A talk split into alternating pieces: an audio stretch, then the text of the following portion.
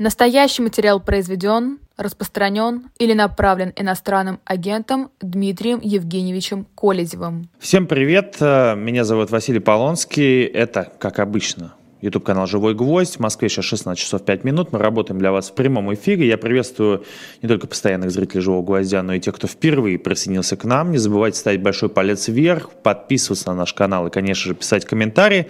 А писать комментарии сегодня вы можете для Дмитрия Колезева, главного редактора издания «Репаблик». Дмитрий, я приветствую тебя. Привет, приветствую. И а, зрителям тоже да, привет. Мы будем на «ты», потому что мы знакомы уже давно. А, Перед тем, как начать, хочу напомнить, что и Дмитрий Колезев, и издание «Репаблик» являются в России иностранными агентами, мы обязаны это говорить. Иногда я это забываю, но всегда есть у нас плашка, если что. А, и перед тем, как мы начнем, друзья мои, а, я вам напомню, что если вы пишете ваши вопросы, опишите их как можно больше в чате, я их буду Дмитрию переадресовывать, а пока мы пойдем как бы по главным темам. И хочется начать с такой нетривиальной темы.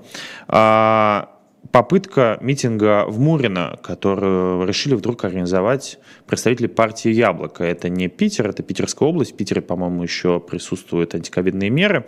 А как ты думаешь, э, э, вообще что ты думаешь по поводу этой инициативы, насколько она вообще сейчас продуктивна?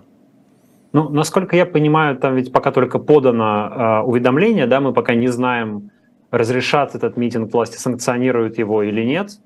Но в любом случае, даже если санкционируют, то как-то есть большие сомнения, конечно, что соберется много людей, учитывая географию. Насколько я понимаю, это Ленинградская область, хотя там вроде бы есть даже метро, на котором туда можно доехать, но как показывает опыт, все-таки вот те митинги, которые проходят где-то на периферии, они редко собирают большое количество людей. Ну и Яблоко там, собственно, заявило 200 человек – Э, участников, видимо, ну, не рассчитывая на какую-то большую акцию, но сам тот факт, что э, заявка была подана, и то, э, если она будет утверждена и митинг будет согласован, ну, наверное, говорит о том, что, может быть, как бы обсуждение самой темы этого закона, его последствий и каких-то его нюансов, оно не табуировано на 100% властью, а, а, возможно, по этому поводу какая-то дискуссия. Уже после того, как, конечно, закон был принят и, по всей вероятности, будет подписан президентом, а, в ближайшее время, да, но тем не менее а, просачивались слухи, что якобы там администрации президента были какие-то не очень довольные люди тем, как, ну, в каком виде был принят закон, как он принимался, да, что это создает все-таки определенные политические риски, определенное увеличивает недовольство, и тут Минобороны, мол, немножко перегнула палку со своими а, со своим желанием как можно быстрее больше людей иметь возможность мобилизовать. Может быть, вот в виде э, митинг Яблоко, возможно, в Питере, это какая-то попытка, ну вот, э, хоть какую-то дискуссию по этому поводу устроить в, что называется, в системном таком политическом поле, да, потому что партия Яблоко это системная оппозиция, и э, вот э, они э, что-то по этому поводу могут сказать. Ну, посмотрим на самом деле. Я думаю, что это и для власти какой-то определенный тест, да, посмотреть, сколько там людей может собраться на такой митинг, насколько э, большой интерес он вызовет. Ну и для общества тоже все-таки э, интересно, насколько сейчас люди готовы протестовать, э, если, если акция разрешена, если она согласована, если там нет риска задержания. А вот у меня к тебе вопрос. Uh, уже много пройдено разных рэперных точек, которые мы видели и 24 февраля, начало СВО, и частичная мобилизация, и какие-то различные взрывы в разных городах, и поджоги военкоматов, и разные заявления разных политиков, uh, и в том числе новый закон о мобилизации. Uh, и как бы они не являются триггерами больших протестов. Вот случилась мобилизация, да, были какие-то протесты, но они были минимальные. Я на них работал в Москве. Это правда были минимальные. Самые главные протесты были только в начале 22 года, когда началось все СВО. А mm-hmm. как тебе кажется, ты видишь вообще, вот что может стать триггером того, что люди выйдут на улицу, хорошо, на согласованную акцию, не согласованную акцию, но любую акцию, что вызовет у людей реальное недовольство, потому что есть ощущение, что таких триггеров просто, по-моему, уже не существует. Ну да, я тоже считаю, что, наверное, такого триггера, который бы сегодня э, заставил людей выйти на улицу, то есть пересилил их, оказался сильнее, чем страх перед репрессиями, такого триггера на сегодня э, не просматривается.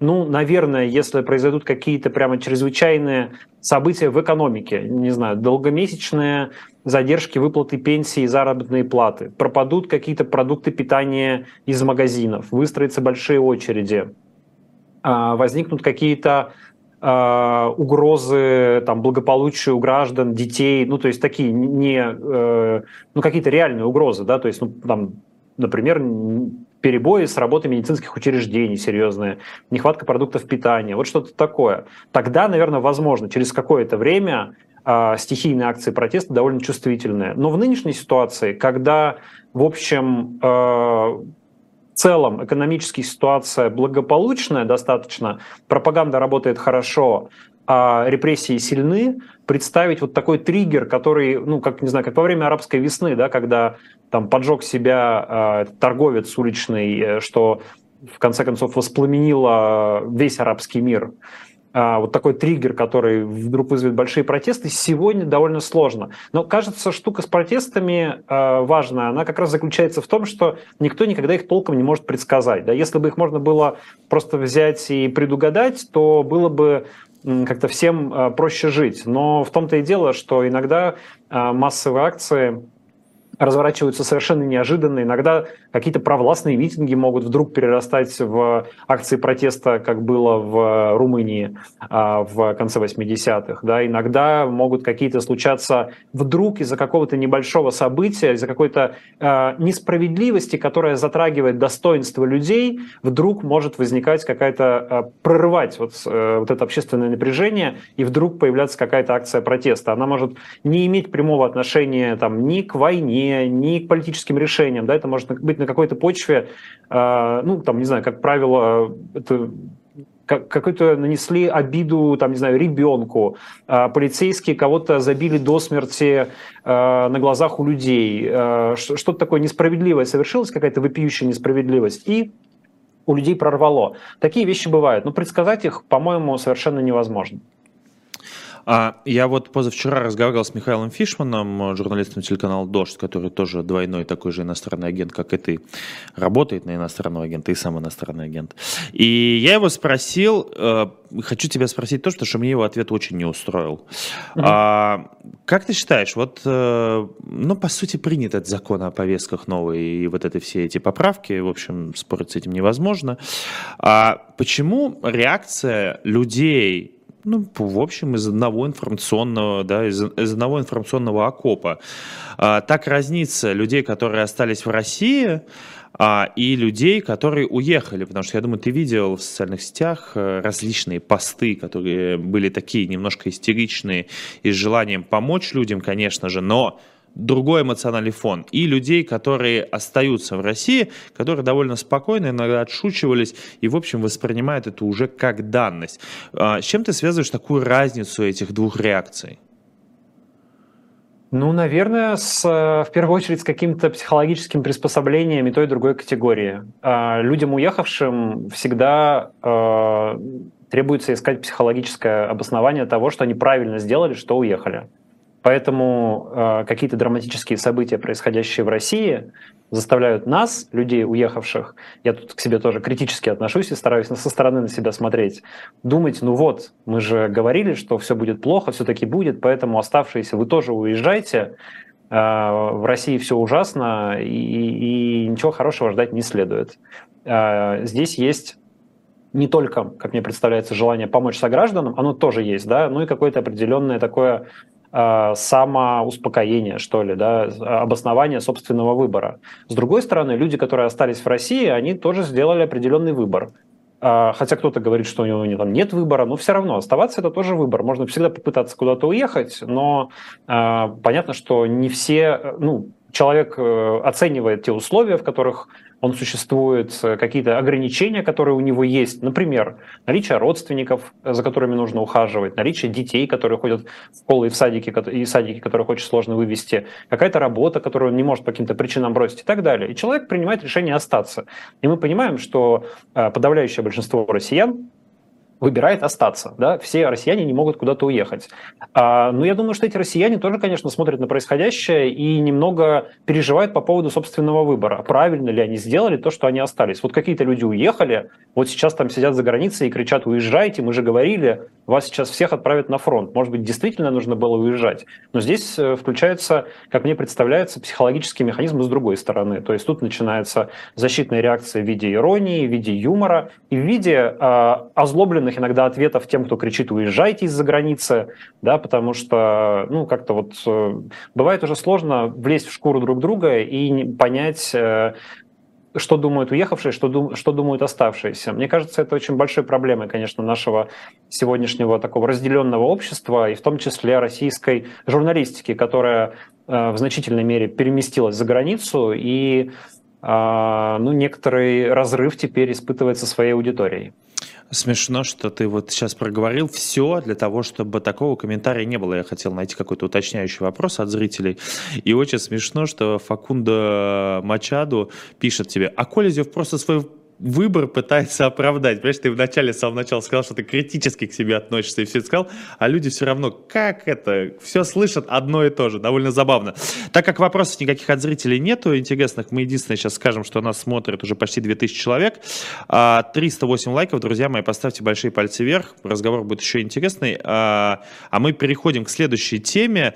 А, сегодня это такая вот совсем свежая новость. Сегодня Госдума создала рабочую группу, чтобы найти цитата, справедливое решение, как лишить, дальше уже не цитата, как лишить дохода в России на агентов и артистов с антивоенной позиции. Это тоже такой разговор о том, что много очень об этом кричали и говорили еще до войны, еще до специальной военной операции говорили о том, что это в итоге придет. И вот, видимо, это приходит. А, какие риски у тебя, а, ты сейчас, вот если в итоге а, тебя это в том числе коснется. Ты как-то уже сделал все для того, чтобы никаким образом финансово на тебя не могли воздействовать российские власти? Ну, все я не сделал, наверное, все сделать невозможно. Все равно какие-то там частично связи с Россией экономические остаются. А, ну, я, конечно, я думаю, как и многие э, иноагенты и многие фигуранты уголовных дел, а я же еще и в розыске, а, многие люди, э, кто, кто находится в таком положении, конечно, они понимают, что, в общем, а, нужно стараться как-то автономизироваться, отделиться в этом смысле от России, потому что российское государство, понятно, будет э, стараться делать все, чтобы всячески нам жизнь усложнить. Так что это, конечно, не новость.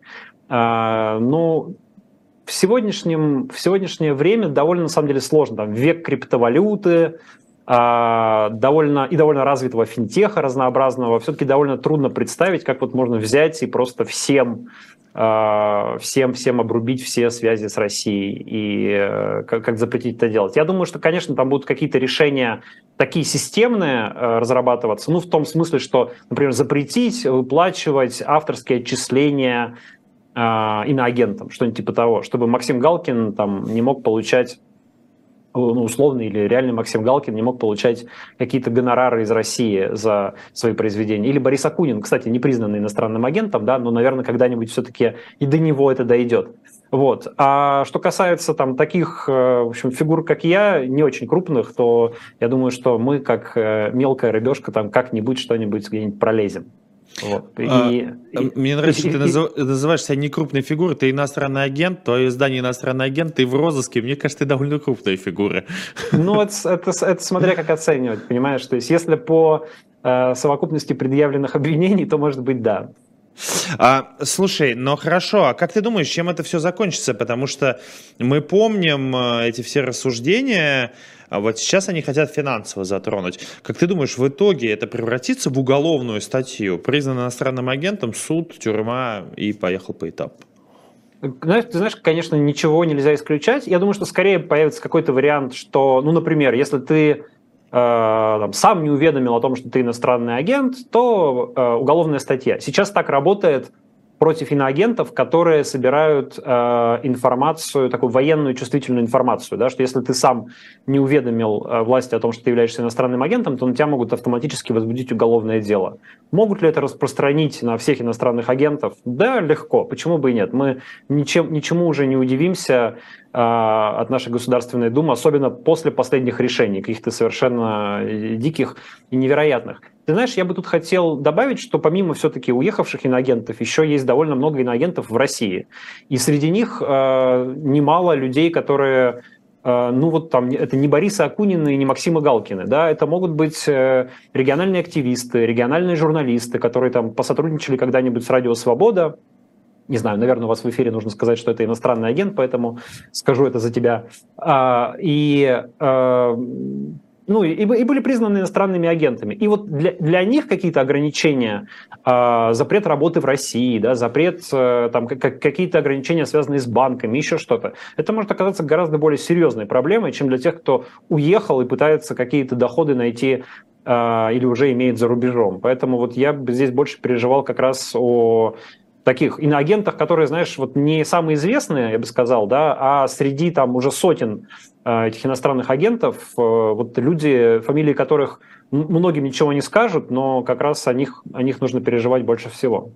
Вот это, кстати, удивительная такая история, которую вот ты сейчас меня заставил подумать.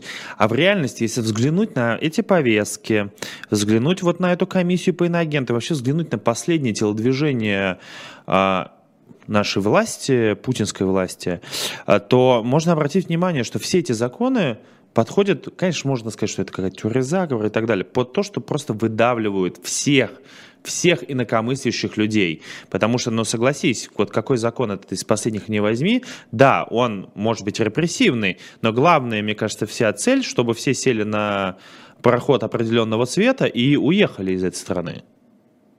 А, ты знаешь, не совсем соглашусь. Я думаю, что, с одной стороны, конечно, как об этом часто говорят разнообразные эксперты и политологи, у режима нет задачи а, оставлять внутри страны э, таких активных инакомыслящих, и лучше пускай они будут где-то за границей, это как-то проще для власти. Но в то же время, вот, например, те положения закона об электронных повестках, которые ну вот запрещают операции с недвижимостью, да, запрещают операции с транспортными средствами. А это ведь во многом как раз ложится на тех, кто уезжает, потому что люди уехав, потом думают, а что им делать с квартирами, что им делать с машинами, пытаются все это как-то по доверенности продавать. И если э, человек понимает, что вот он уедет, ему придет повестка, потом на него наложат такие ограничения, и он ничего не сможет сделать со своей собственностью, то это скорее ограничивающий фактор. А, но, наверное, здесь власть больше думает даже не про таких оппозиционеров, которые уезжают. Ведь уезжают от мобилизации далеко не только люди оппозиционных взглядов. Уезжают люди самых разных политических воззрений. Ну, банально просто люди, которым не хочется э, попасть на фронт. Их абсолютно можно понять. Да? Им не обязательно быть сторонниками Навального, не обязательно быть какими-то э, людьми, которые очень не любят Путина и там все прекрасно понимают. Нет, просто люди не хотят э, погибать. И они уезжают уезжают. Вот. И вот этих людей, наверное, как раз власть бы хотела оставить. С одной стороны, для того, чтобы было кого послать на фронт, если что, но с другой стороны, проблема нехватки работоспособного населения, кажется, начинает становиться довольно актуальной, о чем уже говорит и руководство Центробанка, и разнообразные экономисты, и, в общем, все это ну, действительно влияет на экономическую ситуацию.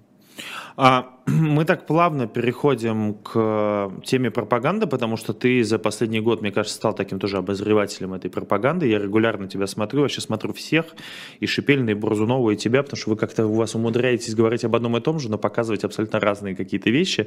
Я особенно люблю, что ты показываешь Э, длинные куски оттуда выступлений приходят, э, и это позволяет мне не смотреть это все. А э, смотри, интересно, успел ли ты вообще за это время изучить, что говорит пропаганда о повестках, мы так немножко возвращаемся к этой теме, и как вообще сейчас отрабатывается эта тема с твоей точки зрения, что ты, на что ты обратил внимание?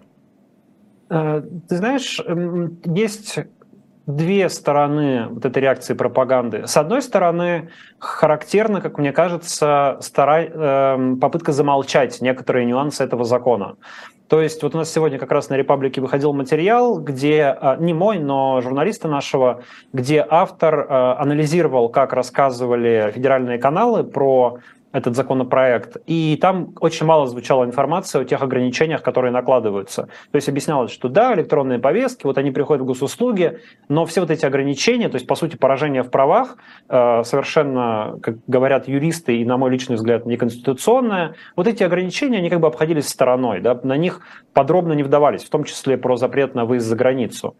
А, но, с другой стороны, есть а, вот эти политические ток-шоу, как я понимаю, их аудитория – это те люди, которые и так следят за политикой, и подразумевается, что они и так знают про нюансы этого закона. То есть вот мне кажется, что пропаганда разделена на две части. Так сказать, для широких масс, которые особо политикой не интересуются, им нужно просто сказать, что вот такой принят закон, вы не переживайте, это все для удобства призывников, там просто чтобы не было каких-то вот ошибок, которые были в мобилизацию, когда многодетных отцов э, призывали. Сейчас все станет только лучше и удобнее. А есть такая более узкая часть, там я не знаю сколько процентов, ну, предположим, процентов 15 аудитории, которая все читает в интернете, сидит в Телеграме, она все прекрасно понимает и переживает. И вот для этой аудитории есть э, другие месседжи. Ей там э, объясняет тот же самый господин Картополов, который представлял в Госдуме эти поправки, о том, что это вообще величайшее, замечательное решение, которое усилит Россию, что такой крик поднялся в интернете, потому что действуют украинские и американские пропагандисты, и мы попали в яблочко, на самом деле, этим решением, потому что теперь у нас в стране будет самая мощная, самая современная, самая лучшая в мире система мобилизационного развертывания. Они там все на Западе испугались, и вот, значит, наускивают своих, так сказать, цепных псов в интернете, чтобы они там российскую власть ругали. Вот примерно такой месседж звучит для той аудитории, которая более политизирована. А как тебе кажется, вот э, ну, как бы люди, которые тут Z-патриоты, э, они называют это либеральной, западной всякой пропагандой, но в любом случае, как тебе кажется, вот альтернативная позиция, я даже не беру журналистов, я беру, да, политиков, которые уехали, тебе не кажется, что вот не нашлось, что ответить на это. Ну, как бы, кроме того, что бегите, бегите из России. А, такой как бы закон принят, с которым ответный, может быть, я, меня, может быть, сейчас неправильно поймут, пропаганда, да, ответный разговор, политический разговор с аудиторией, он как бы сильно слабее. А что ты имеешь в виду? Я не совсем понял. А просто, просто виду, что... одна, ну как бы, ну как бы один аргумент – друзья мои, бегите из страны. Все, это единственный аргумент, который может предоставить другая политическая сторона, отличающаяся от путинской. Ну, я бы не сказал так. Я вот э, наблюдал довольно много рекомендаций, звучавших от разных правозащитников, которые э, говорили не только об этом, они говорили про то, как э, юридически все-таки пытаться избежать призыва, какие-то давались советы по поводу обращения со своим имуществом, в свете всех этих новых, э, в свете этой новой ситуации. Ну и на самом деле главный призыв, который прозвучал, например, от команды Навального, он был не а, уезжайте, это был призыв не ходите в военкомат ни в коем случае. Это да, правда, потому, кстати, да, ты прав. Да, Потому, потому, потому что, э, ну, в общем, насколько я понимаю, я не юрист, и не надо воспринимать мои слова как юридическую рекомендацию, но насколько я понимаю э, существующую практику и существующее законодательство, то вот эта 328 статья Уголовного кодекса, которая э, применяется при уклонении от призыва, она все-таки распространяется только на срочников, по, как разъяснил Пленум Верховного Суда в 2008 году.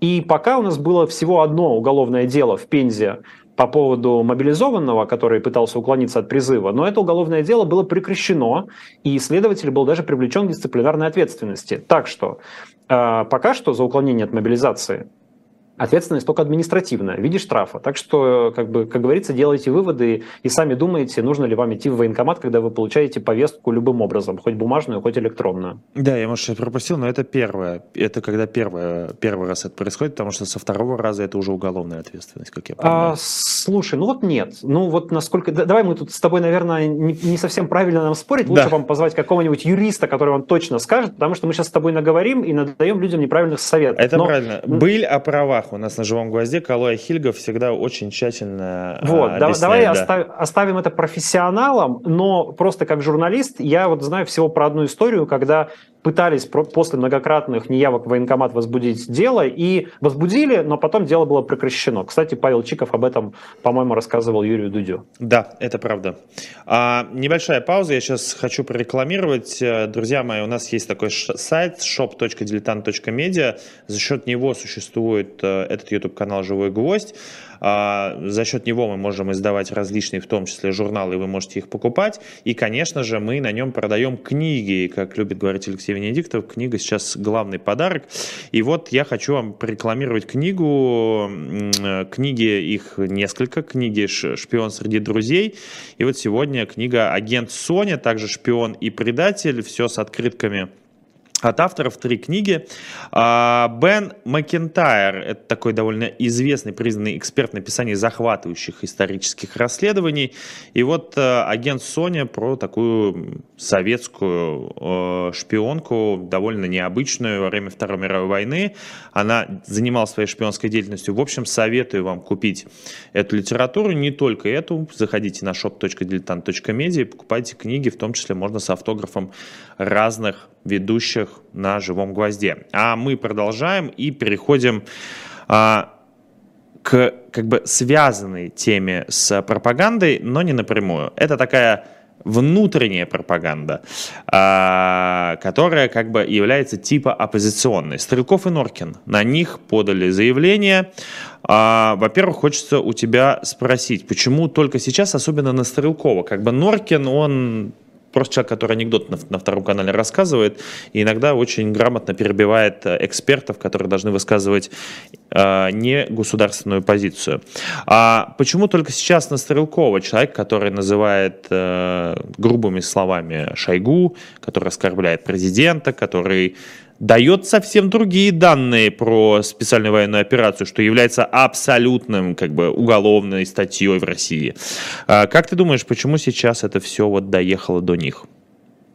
Ну, я уверен, что какие-нибудь заявления на Стрелкова были и раньше. Вопрос, почему они как бы в дело не шли, да. А сейчас есть не только факт проверки, но и, что важнее, слив в какие-то около кремлевские медиа, там, по-моему, телеграм-канал Шот, э, Габриляновский первый об этом рассказал, да, то есть явно кто-то из силовиков вот слил эту информацию и таким образом, ну, как бы послал сигнал э, и Стрелкову, и его аудитории о том, что такая, э, так, такая вещь происходит. У меня, знаешь, две э, версии.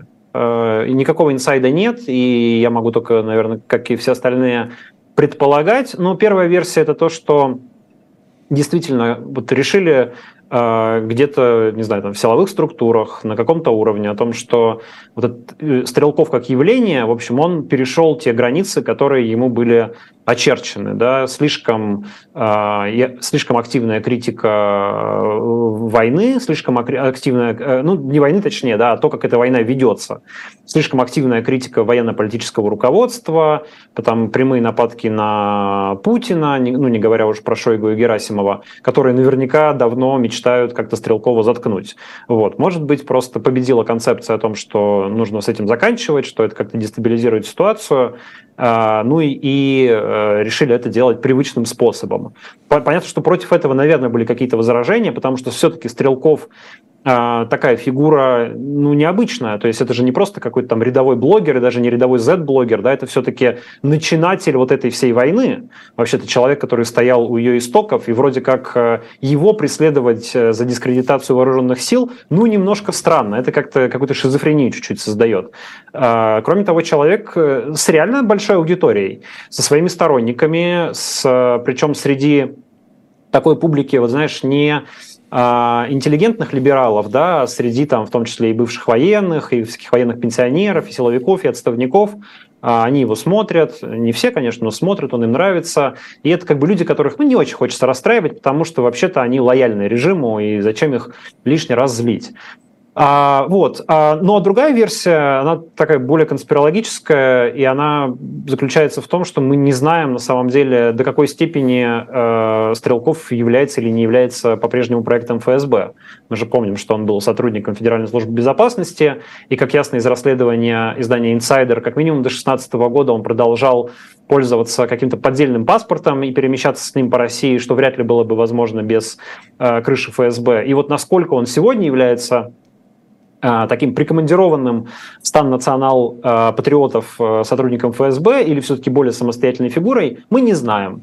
Вот. Поэтому как бы конспирологическая версия заключается в том, что, может быть, ему создают образ такого гонимого правдоруба, чтобы, наоборот, как-то поднять его рейтинг. Но на самом деле я всегда за более очевидную версию. Более очевидная это первая. И тут важно еще смотреть на те уголовные дела, которые будут возбуждены. Потому что если будет дело возбуждено не только по дискредитации, но и по а, мошенничеству с а, финансами, с пожертвованиями на помощь а, бойцам, которые сражаются там в, на СВО, то Э, такая статья не героическая, а скорее дискредитирующая, дискредитирующая самого Стрелкова, ну и тогда будет очевидно, что все-таки его пытаются заткнуть, а не пытаются как-то, наоборот, возвеличить этим уголовным делом.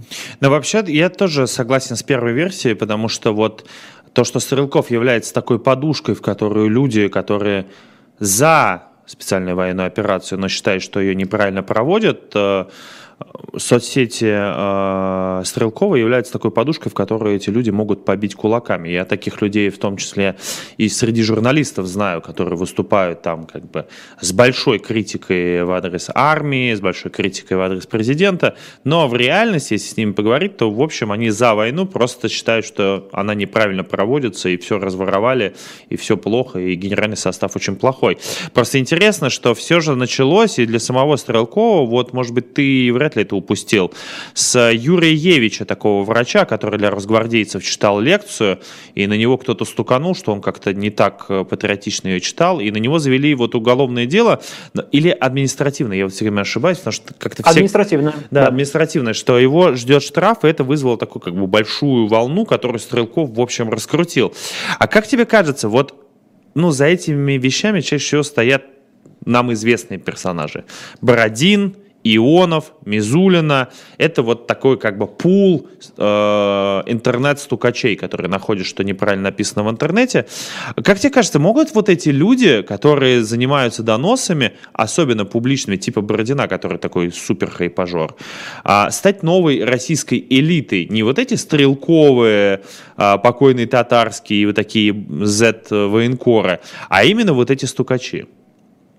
Ну, смотря что мы вкладываем в термин элита. Если это люди, которые там распоряжаются какими-то ресурсами и обладают каким-то количеством власти, ну, то, не... то я сильно сомневаюсь. Все-таки, ну, это скорее как бы исполнители, которые, мы же понимаем, что э, они тоже действуют в рамках там э, каких-то э, каких-то рамках, так сказать, которые там они, ну, сами для себя, может быть, определили, но они понимают, что вот шаг влево, шаг вправо, это уже можно вызвать что-то недовольство. Поэтому они там бьют по тем фигурам, которые, по которым бить безопасно. Либералам, иноагентам, оппозиционерам и так далее. Я думаю, что на того же Стрелкова написать заявление наверное, они бы поостереглись. Вот. Ну, и либо их должны были об этом попросить где-то в специальном месте, типа на Лубянке или в администрации президента, сказать, что, знаете, вот согласовано, пишите заявление такое.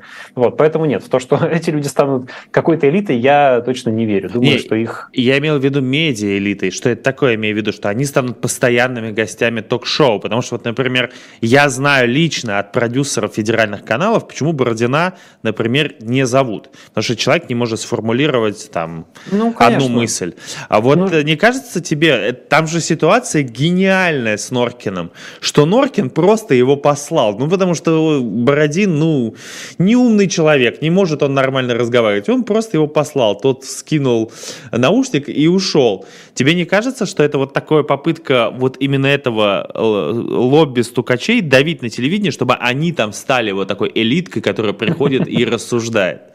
Лобби стукачей это сильно. Нет, я не думаю, что существует лобби стукачей. А, ну, хотя может быть какой-то клуб стукачей, которые собираются по ночам и принимают свои решения. Но а, нет, ну ты абсолютно прав, что эти люди не могут стать медиаэлитой, потому что еще нужно какое-то все-таки содержание. Вот mm. у Стрелкова, например, как бы к нему не относись, да, там военный преступник, начал войну, сбил Боинг там и так далее, но он интересный, поэтому люди его смотрят. Он содержательный. И он, э, его отсюда погнали, там на YouTube его канал заблокировали, никуда его не пускают. Но он где-то сидит в Телеграме, там еще где-то, и все равно собирает свою довольно большую аудиторию. Потому что интересный. Все эти Бородины, младшие Мизулины и так далее, ну, неинтересно их смотреть, извините. Они могут только создавать такие информационные поводы какими-то доносами. Это все это работает, пока на них там обращают внимание большая тройка информационных агентств. Когда она перестанет про них писать, это все как бы так по щелчку пальца выключается, а, они останутся никому не нужны.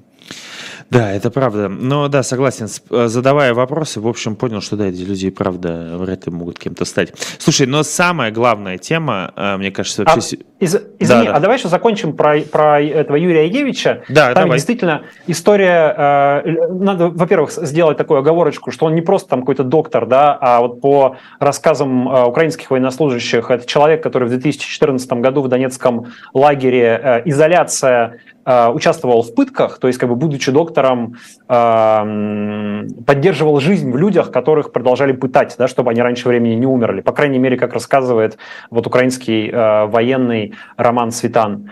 И для него-то ведь все закончилось благополучно с этим административным делом. За него вступился губернатор Калужской области, где, да. должен был, где должно было рассматриваться его дело. За него вступился дальневосточный полпред Юрий Трутнев, потому что на Дальнем Востоке на него написали заявление. И суд отказался рассматривать рассматривать это дело, вернул его обратно. То есть э, как раз э, что говорит о том, что, скорее всего, какой-то прямо большой кампании против вот этих вот Z-блогеров или там э, стрелковского окружения, может быть, пока и нет. Так что еще посмотрим, чем закончится и будет ли вообще какая-то проверка в отношении Стрелкова реальное уголовное дело, потому что мы много слышали всяких слов о том, что что-то, какая-то проверка началась, а потом это ничем не заканчивалось. Это правда. Еще нужно добавить, ты вот привел украинскую сторону, а еще же есть как бы и российская история этого Евича, что он просто в Донбассе воевал и э, участвовал в боевых действиях еще тогда, в 14-15 годах. Поэтому он как бы полноценный участник э, там боевых действий.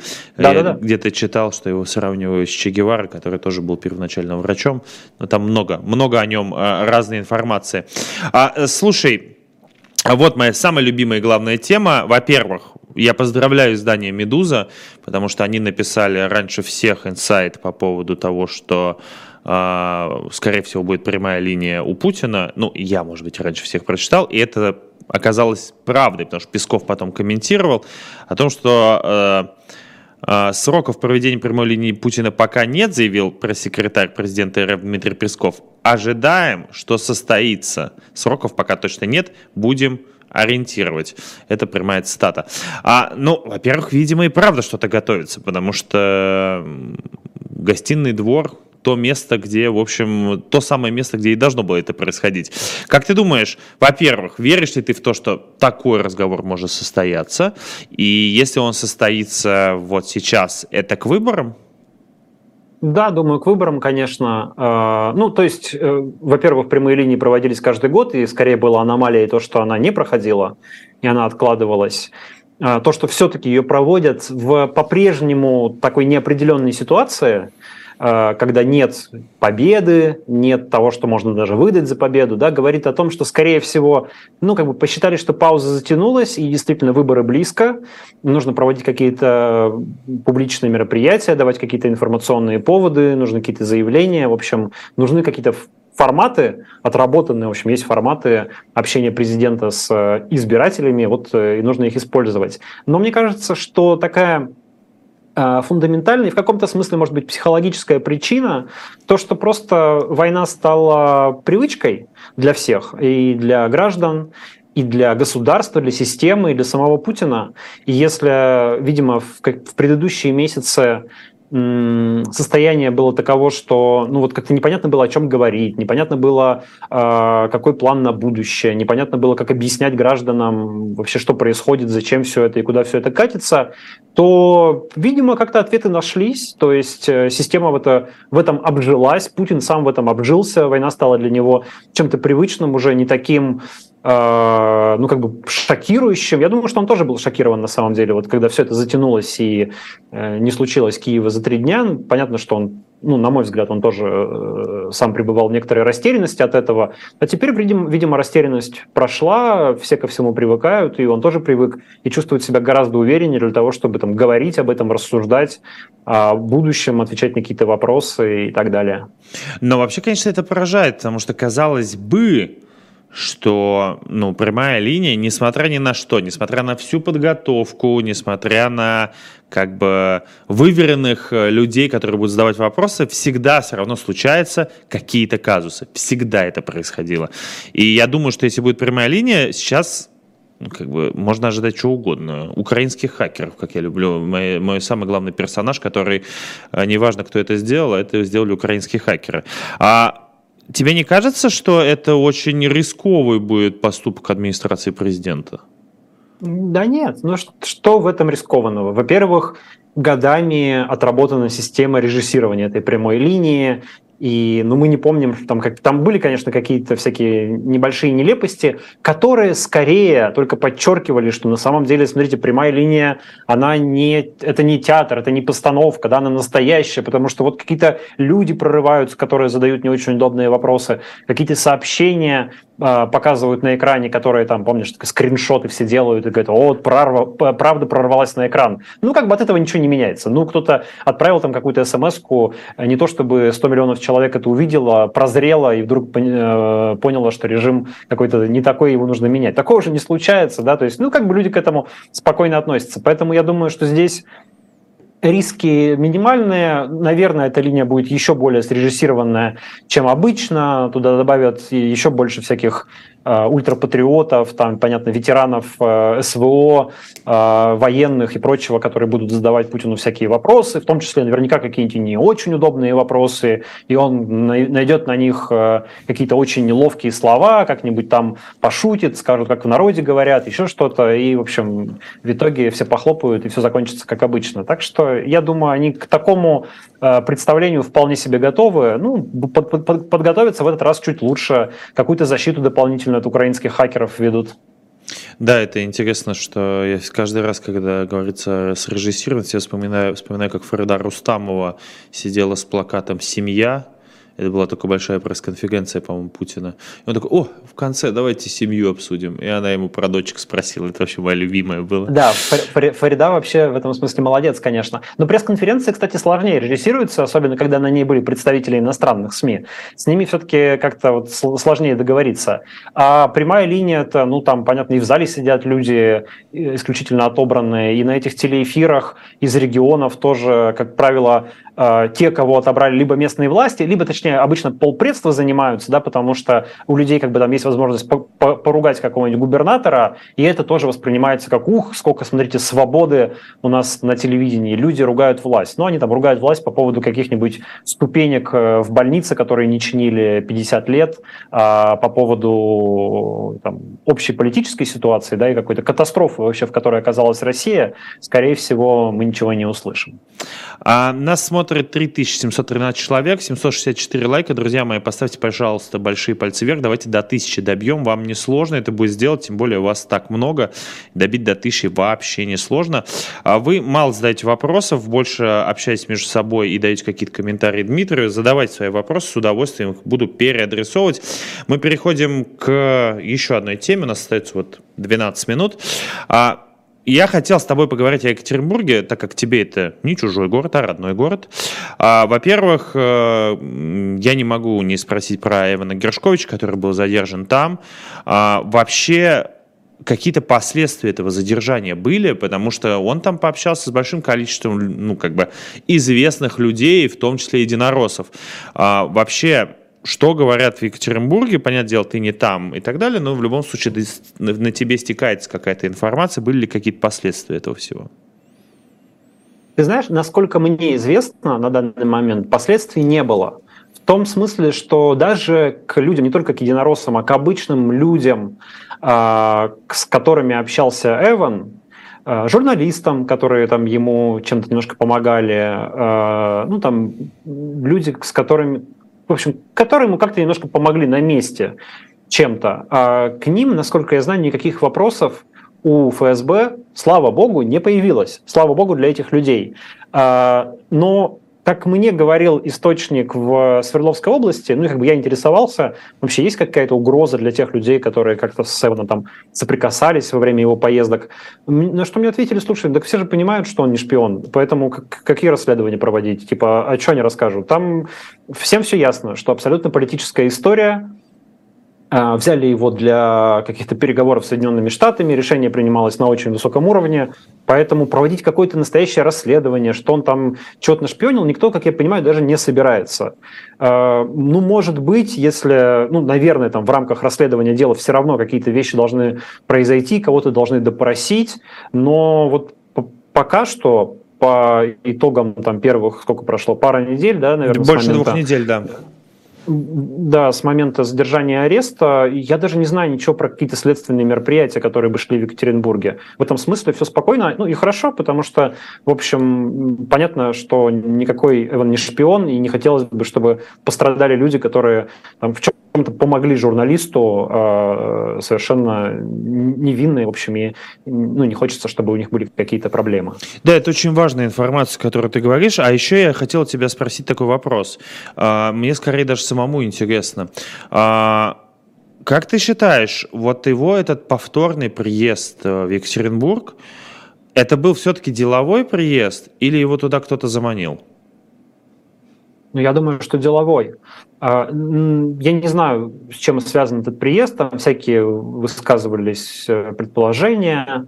Ну, как-то более или менее реалистично звучало то, что он все-таки надеялся Ройзмана проинтервьюировать, потому что в его первый приезд Ройзмана арестовали, а, а, а, ну, в общем, и не получилось с ним поговорить. Я не думаю, что выманили. Хотя, честно, ну, сложно сказать. Наверное, когда а, речь про какую-то вот такую игру спецслужб, да, ну а здесь уже реально шпионский триллер, да, потому что как бы его там понятно, что за ним следили и брали его как настоящего шпиона, хотя он шпионом не является.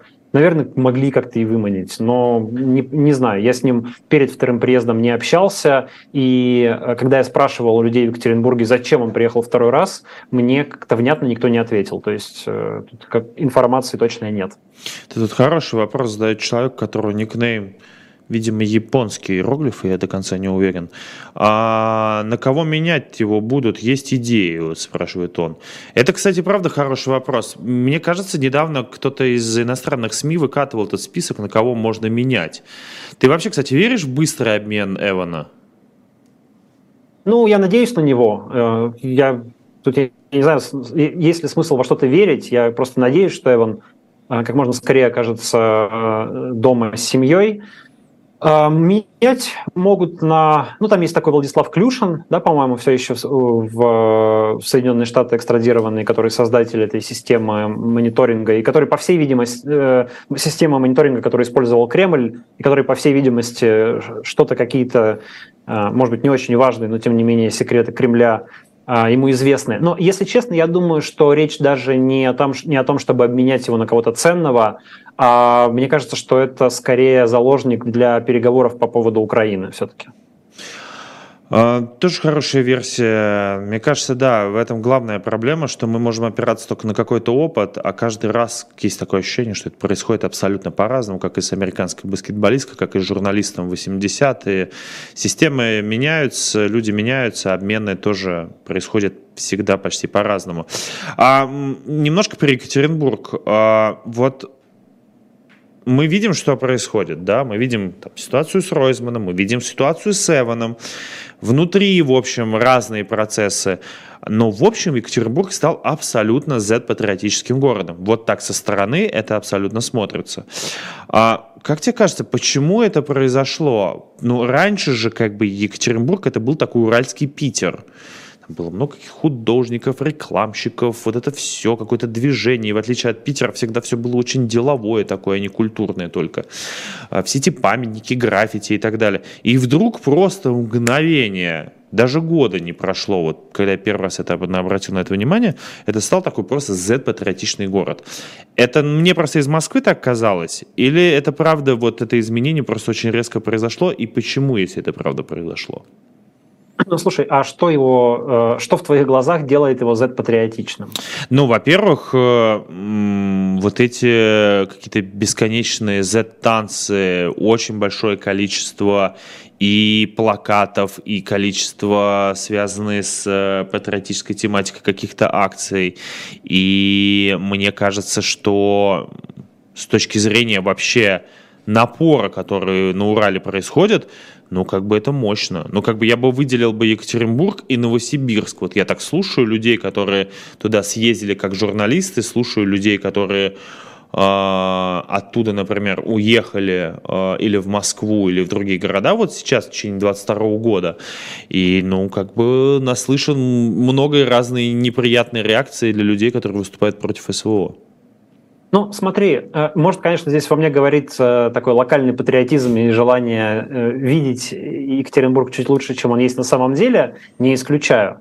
Но я бы не сказал, что Екатеринбург вдруг стал каким-то резко патриотичным. То есть, безусловно, как бы во всей стране сильно ухудшился моральный климат. И Екатеринбург не избежал морально-политический климат.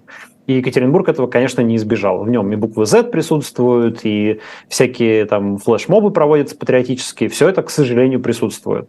А, но каких-то примеров, знаешь, как и в других городах России, на самом деле, в Екатеринбурге тоже, каких-то примеров а, такого искреннего, массового веб-патриотизма, если честно, я не вижу. То есть, окей, флешмобы есть, там их проводит часто компания Сималенд, в которой есть сотрудники, есть очень патриотичный владелец, руководитель, которому, ну, вот как бы очень нравится. Кстати говоря, после начала войны, мне кажется, даже Сималенд стал меньше проводить этих э, флешмобов, потому что есть ощущение какое-то, что э, как-то война и, и им показалась э, чем-то чрезмерным, может быть. Когда там пытаются, когда какие-то нужно проводить митинги в поддержку специальной военной операции, я тебе скажу, что а, проходят они скорее для галочки. Собирается на них не очень много людей, а, на них а, далеко не всегда приходит кто-то от власти, ну, в смысле, кто-то крупный какой-то начальник, да, посылают какого-нибудь там министра или какого, ну, то есть губернатор далеко не всегда появляется на таких мероприятиях.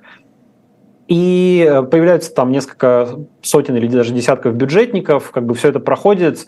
Э, в общем, какой-то... Есть плакаты э, с, там, с буквой Z с какой-то поддержкой героев спецоперации. Ну, тоже я узнавал у людей, связанных с региональной властью, они говорят, ну, я говорю, а что вы плакаты ставите? То есть это какое-то желание там, поддержать. Они говорят, да нет, ну Москва просто контролирует, просит ставить плакаты, мы ставим, фотографируем, отправляем отчеты в Москву, что такие плакаты есть. Но как бы я какого-то особого энтузиазма не вижу. Вот. Ну, наверное, по каким-то информационным поводам. Бывает, ну, Эван это не связано с Z-патриотизмом, да, то есть это, это операция ФСБ, причем здесь Z-патриотизм. Дело против Ройзмана, ну, репрессия против э, бывшего мэра, оппозиционера, человека либеральных взглядов. Э, тоже делает ли это город Z-патриотичным? Да нет, особо не делает, мне кажется.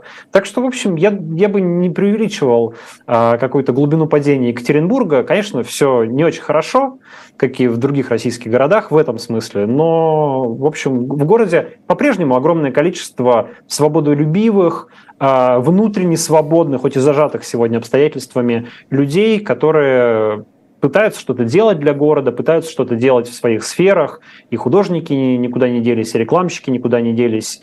И я, в общем, надеюсь, что у Екатеринбурга все будет хорошо. Потому что, знаешь, даже государства, как мы знаем, пропадают, а, коллапсируют, разваливаются, а города все равно остаются.